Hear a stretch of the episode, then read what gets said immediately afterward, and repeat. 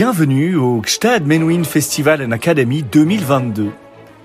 Quelques minutes pour en savoir un peu plus sur quelques-uns de nos concerts. La flûte enchantée, les talents lyriques et Christophe Rousset.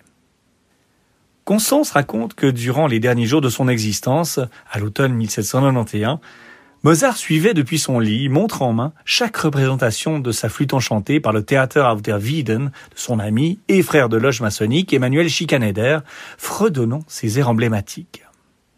Pouvait-il offrir plus belle preuve de son attachement à cette partition aujourd'hui entrée dans la légende, dans laquelle il renoue, après la très aristocratique et italienne trilogie da Ponte, avec le genre du théâtre populaire qui lui va si bien, combinant idéalement féerie enfantine, incarnée par les personnages de Papageno et Papagena, et initiation spirituelle à travers la quête de Tamino et Pamina. L'œuvre est portée à la scène par l'un des plus fins spécialistes des relectures baroques et classiques sur instruments historiques, Christophe Rousset, aux commandes de ses talents lyriques et de l'ensemble vocal de Lausanne, avec en tête de distribution une Sandrine Pio que l'on imagine solaire dans le rôle de Pamina. Wolfgang Amadeus Mozart, La flûte enchantée, Singspiel en deux actes que Shell 620, représentation semi-scénique. C'est un sommet, la révérence ultime de l'un des plus grands génies musicaux de tous les temps. Un chef-d'œuvre à son image, inimitable, inclassable.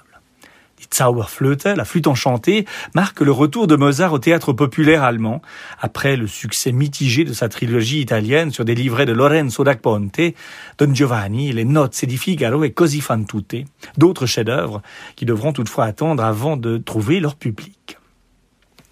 Elle est le fruit de sa collaboration avec l'acteur, chanteur et metteur en scène Emmanuel Schikaneder, qui profite de l'autorisation accordée par l'empereur Joseph II d'ouvrir des théâtres libres dans le but de stimuler la création en langue allemande pour façonner une scène comme il la rêve depuis longtemps, audacieuse et sans clivages sociaux, le Theater auf der Wieden un espace de création inauguré en 1787 dans les faubourgs de Vienne, qui ne peut que plaire à l'esprit résolument ouvert de Mozart, puisqu'il se fonde, ce qui est très novateur pour l'époque, sur un véritable travail d'équipe dans lequel chacun apporte sa pierre à l'édifice. Mozart donne ainsi son avis sur le livret, tandis que Schikaneder propose la mélodie de quelques airs, en particulier ceux de Papageno, qu'il va lui-même chanter, accompagné lors des premières représentations par Mozart au Glockenspiel. Mozart y découvre également tout le potentiel de ce que l'on appellerait aujourd'hui les effets spéciaux, qui se marient idéalement avec le caractère merveilleux de l'opéra. La dimension ouvertement maçonnique du Singspiel, fondée sur la quête spirituelle de deux êtres purs, tend d'ailleurs à accréditer la thèse selon laquelle le musicien, qui appartenait depuis 1784 à la loge zur Wohltätigkeit, aurait embrassé cet ultime défi créatif comme un acte symbolique en harmonie avec le précepte de la communauté, qui cultive justement la fraternité et les actions communes à destination spirituelle, un milieu du culte du génie individuel qui caractérisera l'ère romantique au siècle suivant. La flûte enchantée porte en elle cette variété de points de vue qu'il a façonné. Comme l'écrit Alain Pérou dans son opéra mode d'emploi, elle est à la fois conte merveilleux, fable initiatique, comédie viennoise avec personnages d'opéra seria et pièces à clé maçonnique, refermant des airs d'une simplicité absolue, la chanson de Papageno, comme d'une sophistication extrême, les interventions virtuoses de la Reine de la Nuit, fermées les guillemets. Elle est construite sur un livret d'Emmanuel Schikaneder, qu'il a d'abord conçu pour le théâtre pur, sous la forme d'un conte de fées, Loulou oder der Zauberflöte, en 1786, avant de l'élargir en direction de l'opéra et de l'univers maçonnique. Pour ce faire, Schikaneder ne part pas de zéro, il s'inspire des contes de l'écrivain Christophe Martin Wieland, l'une des plus importantes figures des Lumières allemandes.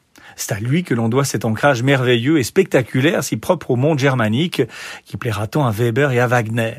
Mais y apporte naturellement sa patte, qui s'incarne notamment dans la figure de Papageno, nouvelle déclinaison d'un personnage qu'il a souvent convoqué sur scène dans ses précédentes pièces, Casperlé, le cousin allemand du guignol français.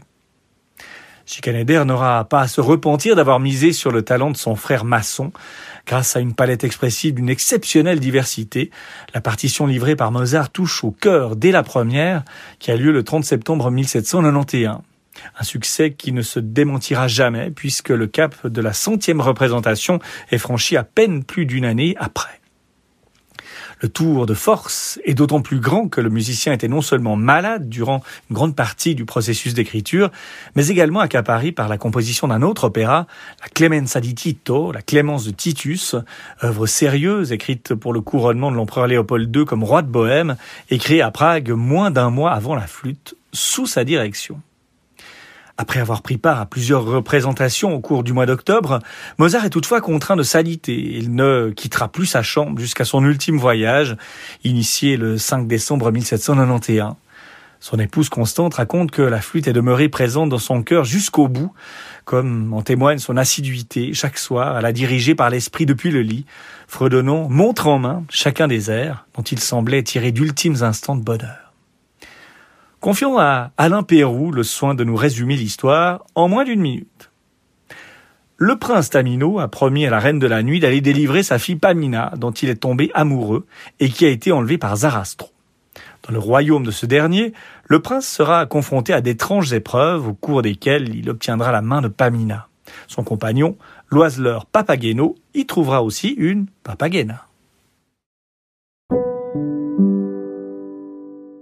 Samedi 27 août 2022, 19h30, tente du festival de Gstaad.